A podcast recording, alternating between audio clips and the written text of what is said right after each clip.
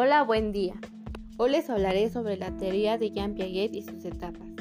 Piaget fue un biólogo suizo considerado como una de las mentes más, más creativas del siglo XX. Su trabajo fue basado en la observación, el razonamiento y la investigación, y describe la evolución y el desarrollo del niño en términos de pensamiento, de construcción y de adquisición del conocimiento. A este enfoque se le conoce como psicología evolutiva o genética. Desarrollando determinadas habilidades para que el niño aprenda, se dividió en cuatro etapas. Etapa sensoriomotora.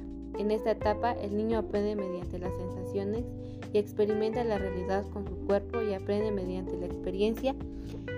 Se ubica entre los 0 y 24 meses de edad. Segunda etapa. Etapa preoperacional. En esta etapa se desarrolla entre los 2 y los 7 años de edad.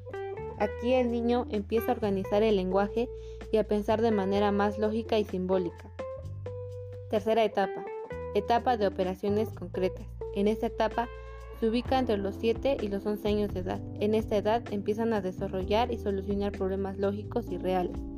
El desarrollo social se hace crucial para su aprendizaje. Cuarta etapa. Etapa de operaciones formales. En esta etapa se desarrolla de los 11 años hacia adelante. En este tiempo, la lógica y los problemas reales incrementan su grado de dificultad y tiene la capacidad de abstraer la realidad y presentar sentimientos complejos, ideales, futuros e incluso ideas propias.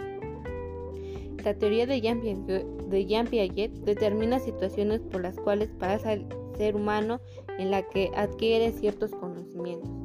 También se menciona que todos los seres humanos pasamos por esa etapa, dependiendo de las características individuales de cada persona y en dónde se desarrolla. Esto forma parte importante en el proceso de adquisición del conocimiento. En fin, para Piaget, los niños son como pequeños científicos que tratan activamente de explorar y dar sentido al mundo que los rodea.